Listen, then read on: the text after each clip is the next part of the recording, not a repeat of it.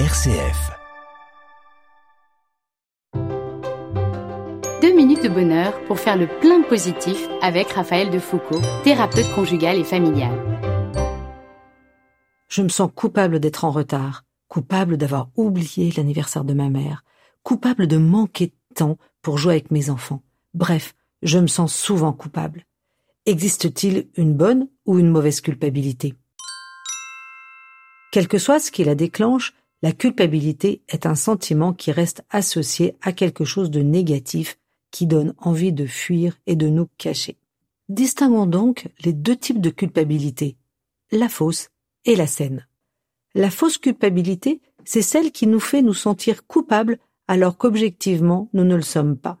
Ça peut être le cas quand je commets une erreur, je me suis énervé contre la vendeuse car elle était lente. C'est aussi le cas quand je fais un compromis, je décide de placer mon père âgé dans une maison de retraite parce que je ne peux pas le prendre chez moi. C'est aussi le cas d'une émotion ressentie. J'ai interdit à mon ado de sortir car j'ai peur.